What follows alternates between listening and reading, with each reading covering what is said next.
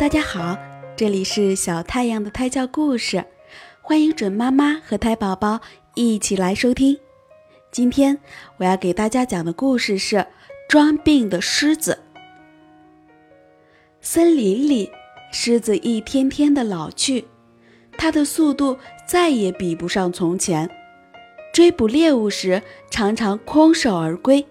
狮子觉得，要是这样下去，自己肯定会被饿死的，一定要想出一个方法来不劳而获。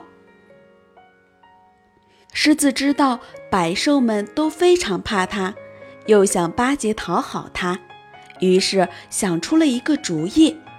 他对外宣称自己病了，希望能找一个好的管家来帮自己料理家务。管家所需要的食物也由狮子供给。很多动物听了这个消息后都非常高兴，心想：要是成了狮子的管家，可真是不愁吃不愁喝，还受狮子的保护，真是太好了。于是有许多动物去拜见狮子，狮子于是就在洞里专等美味上门。聪明的狐狸不相信这个消息，他认为狮子肯定有阴谋，于是他悄悄地躲在狮子的洞旁，仔细观察。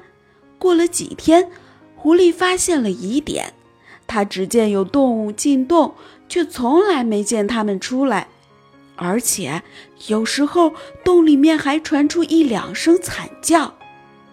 狐狸决定亲自去狮子洞里探个明白。他走到狮子洞的门口，喊道：“大王在吗？”狮子正在洞里焦急地等待着美味的到来。狮子答道：“是狐狸老弟吗？来，进来说话吧。”我的脚扭了，不方便进去。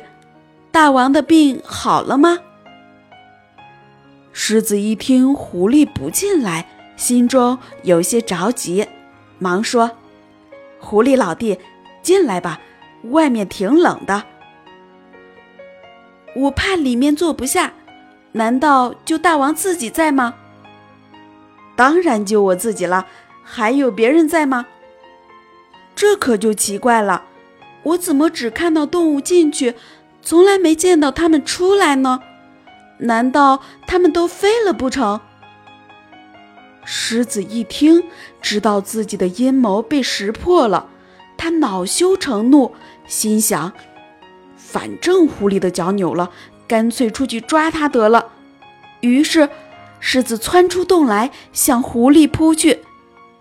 狐狸可不傻，还没等狮子冲出来，它早就溜进草丛里了。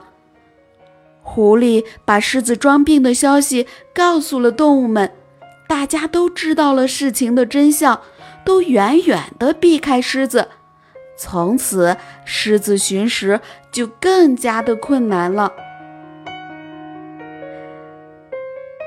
好了，今天的故事讲完了，感谢大家的收听。希望胎宝宝在各位准妈妈的肚子里乖乖的哦。晚安，我的朋友们。晚安，我的小太阳。